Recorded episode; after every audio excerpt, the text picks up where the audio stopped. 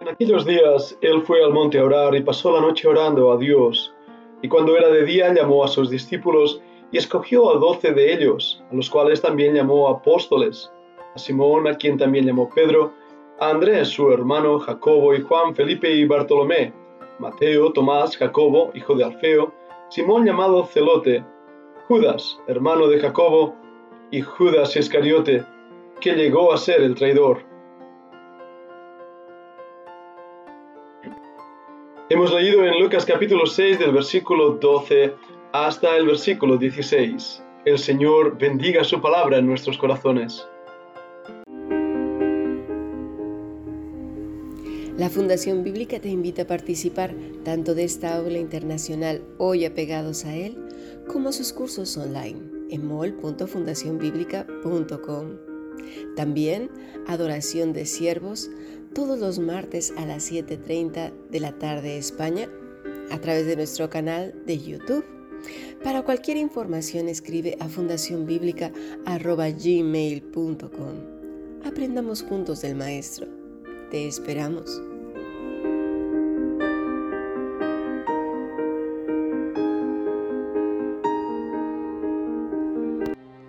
Hay palabras que cambian vidas. Creo que hablamos de esto en uno de los reels ayer.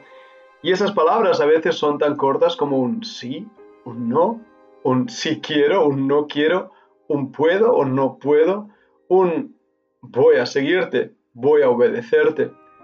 Las palabras que el Señor Jesús envió a estos hombres, a los doce apóstoles, cambiaron sus vidas cuando escucharon ese sígueme de parte de Dios. Cada uno de estos hombres tenía una vida, un trasfondo, unas circunstancias, unas relaciones personales e interpersonales, unas familias. Tenían un corazón con el cual estaban dispuestos a algo pero aquel sígueme cambió sus vidas. Hoy en nuestro bloque de estudio de esta mañana y también ayer en el podcast estuvimos estudiando a uno de estos hombres, a uno de los doce, ni más ni menos a Judas Iscariote, el traidor. Así es llamado en la escritura y su carácter y modus operandi nos muestra exactamente eso, su traición. Veíamos en el bloque de esta mañana que él llegó a ser. La palabra en griego es bastante clara. Es una palabra que nos muestra un proceso. Prodotes. Quiere decir entregar en las manos de enemigos. Entregador, traidor. Es decir, llegó a ser un traidor, un entregador. Eh, no, no en el momento del inicio, aunque sí leemos que el Señor sabía que le iba a entregar llegase ese momento, Judas llevaba la bolsa. Era un hombre de confianza, uno entre los doce. ¿Quién iba a sospechar de él? Sin embargo, su corazón ya estaba entregado al mal, al diablo, y amaba más al dinero que a otra cosa. Creo que el verdadero problema de Judas era simplemente un falso amor hacia Dios y hacia Cristo y un amor grande por el dinero en el podcast, Cami nos hablaba justamente de esa traición, de esa traición diabólica, maligna. Escuchábamos también en el podcast como cada uno de nosotros podemos convertirnos en un Judas llegando a traicionar a nuestros mejores amigos. No somos libres de ello y es una amarga experiencia el día que Dios te demuestra cómo tú también puedes ser un Judas. Ahora, no vamos a hablar tanto de él hoy, Vamos a hablar de los otros once, porque creo recordar que no fue el único que traicionó al Señor o que mostró de una forma egoísta su manera de ser y sus intereses. Es interesante que esos hombres que habían decidido seguir al Maestro, le seguían algunos también por intereses, por busca de fama, aventura, por encontrar un lugar a su lado cuando viniera su reino, o simplemente porque creían que ellos podrían hacer algo también para Dios. El Señor Jesucristo, el Maestro, tuvo que trabajar con cada una de esas actitudes y llevarles a un punto de quebranto, a un punto de quebranto, como veremos en la vida de Pedro, que marcó un antes y un después y una gran diferencia en sus propias vidas. Vamos a ver algunas de estas cosas. Marcos, el capítulo 3, Versículo 13 nos dice que subió al monte y llamó así a los que él quiso y vinieron a él. Y estableció a doce para que estuviesen con él y para enviarlos a predicar y que tuviesen autoridad para sanar enfermedades y para echar fuera demonios. A Simón, a quien puso por sobrenombre Pedro, a Jacobo, hijo de Zebedeo, y a Juan, hermano de Jacobo, a quienes apellidó, escucha bien, Boanerges, esto es, hijos del trueno, Andrés, Felipe, Bartolomé, Mateo, Tomás, Jacobo, hijo de Alfeo, Tadeo, Simón el cananita y Judas Iscariote, el que le entregó, y vinieron a casa. Me llamó mucho la atención esa palabra Boanerges, quiere decir hijos del trueno. La historia viene relacionada con ese deseo de estos discípulos a que cayera fuego del cielo como cayó en Elías y destruyera a aquellos que se oponían al Señor Jesucristo. Muchos de estos apóstoles según nos narra también la historia, venían de un contexto de los celotes que se rebelaban en contra del poder de Roma. Creían tal vez algunos de estos hombres que Cristo iba a instituir su propio reino en ese momento. Lo vemos en el capítulo 1 del libro de Hechos. El versículo 6 dice que los que se habían reunido le preguntaron diciendo, Señor, ¿restaurarás el reino a Israel en este tiempo?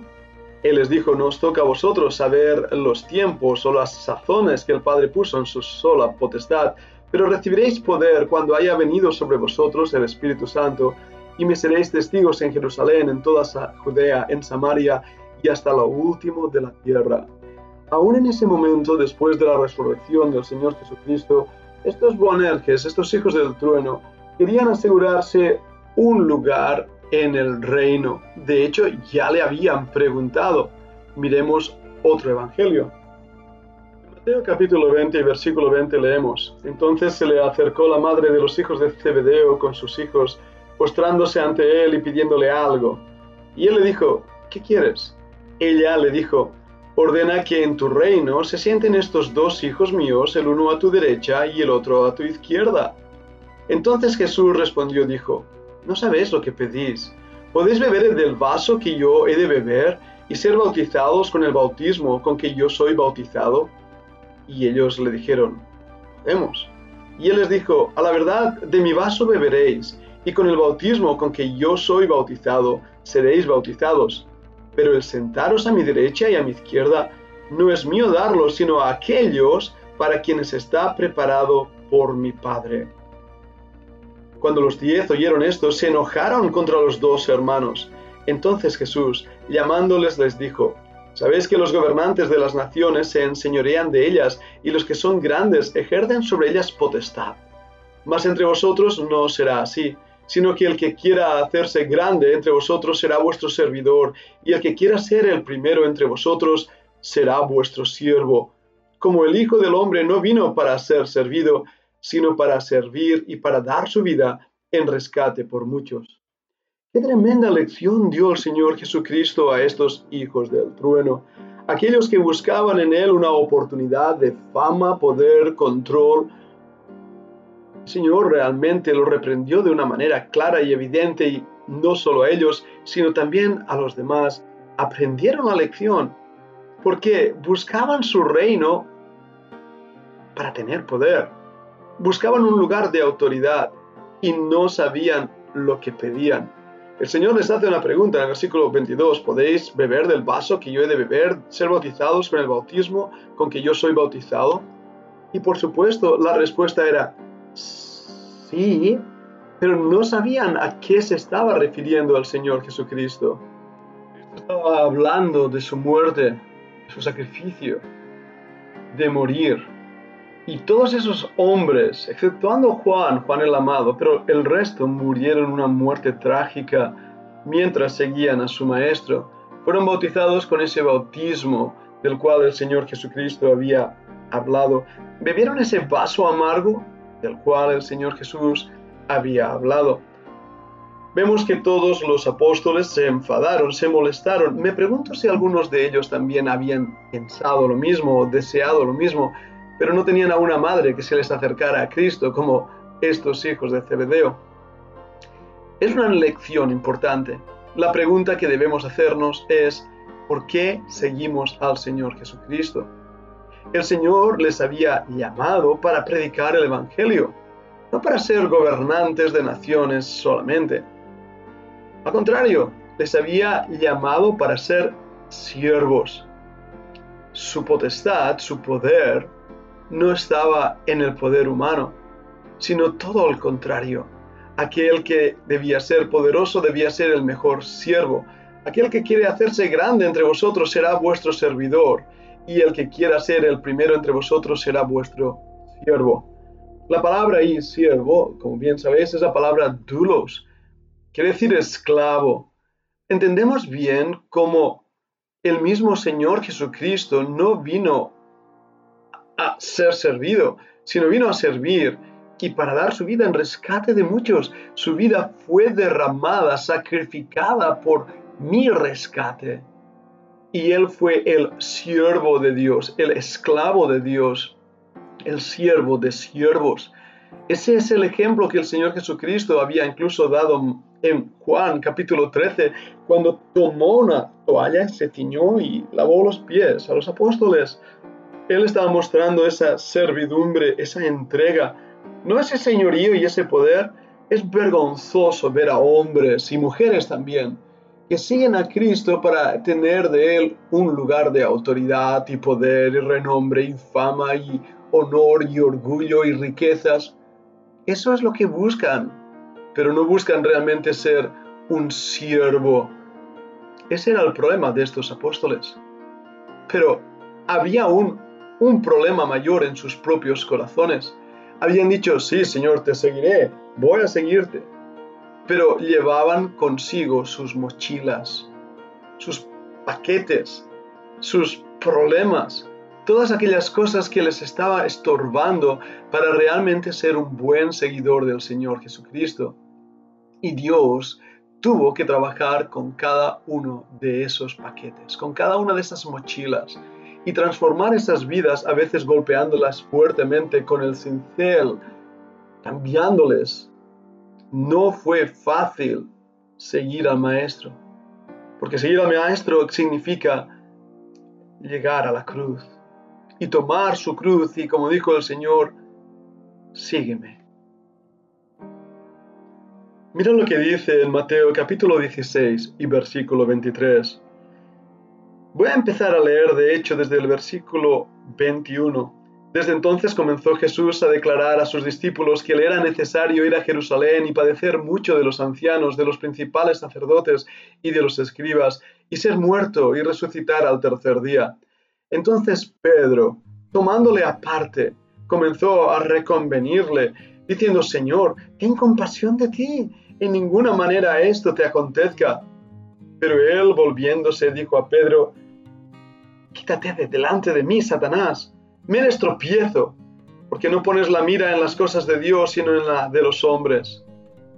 Entonces Jesús dijo a sus discípulos, Si alguno quiere venir en pos de mí, niéguese a sí mismo y tome su cruz y sígame.